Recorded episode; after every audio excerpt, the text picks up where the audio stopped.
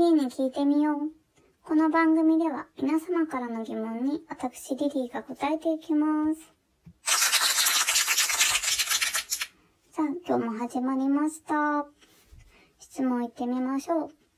自分自身に矛盾してるなぁと思うことはありますか？ありがとうございます。ほんとね、私自身は矛盾だらけですよ。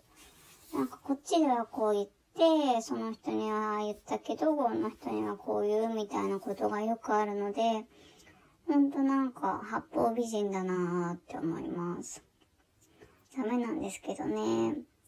あとは目の前の人が、こう思ってて、こう言ってほしいのかなって思うことに対して、まあ、そのことを言っちゃう。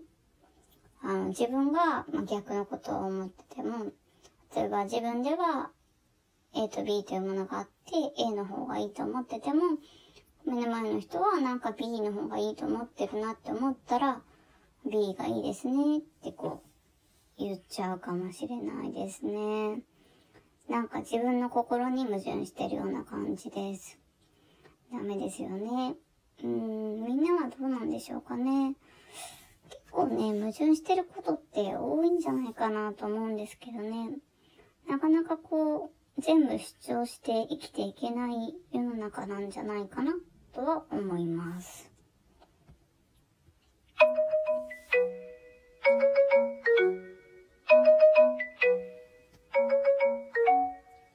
さて、明日6月2日は、横浜港開港記念日、そして長崎港記念日ですね。こちらは1859年に制定されました。えそれまで、え日米修好通商条約において開港されていた下田函館の2港に加えて、こちらの横浜長崎の方が開港された記念日ですね。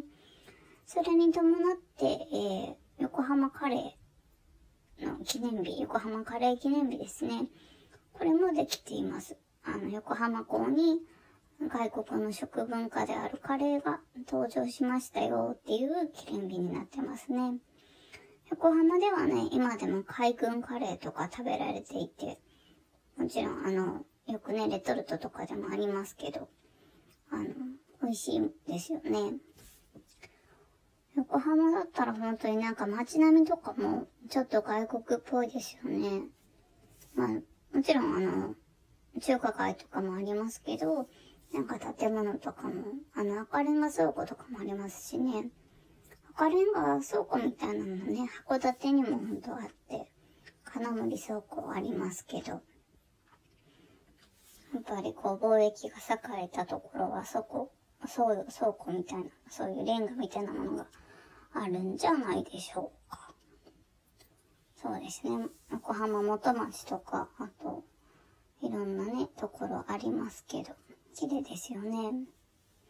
長崎、長崎もね、あの、ハウステンボスとかって、チューリップとか綺麗ですよね。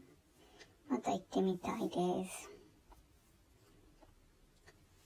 それと、あと明日は、裏切りの日という日でもあるそうです。ちょうど本能寺の辺ですね。あの、えー、織田信長が明智光秀に生きられた、撃たれたというか、日になりますね。あのーまあ、この事件が起こって裏切りの日ですからね。なんか、ちょっと怖いですよね、裏切りね。あの、皆さんも誰か信頼してる方に裏切られないように、明日は気をつけてみてください。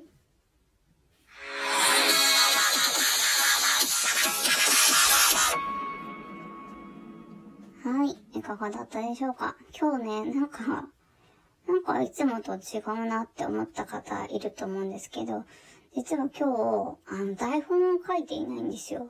なんで書いてないのかっていうと、すごい時間が押しちゃって、今日のうちに配信できなくなっちゃうかもと思って、急いで焦ってじ、あの、台本を書かないで喋ってみたんですけど、案外ね、台本書いて喋った方が、うん、すぐいけたんじゃないかっていう気はしてきました。本当に、あの、お聞き苦しくて申し訳なかったです。明日以降、まだ頑張ります。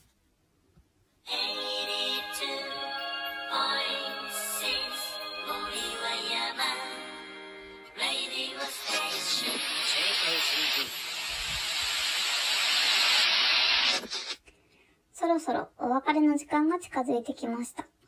リリーに聞いてみよう。この番組では皆様からの質問をお待ちしています。ツイッター質問箱よりお寄せください。どんなことでも大丈夫ですよ。ツイッター質問箱の URL は貼ってありますので、そちらから飛んでください。質問箱への質問は順に答えていくので、どんどんお寄せくださいね。次回もお楽しみに。See you!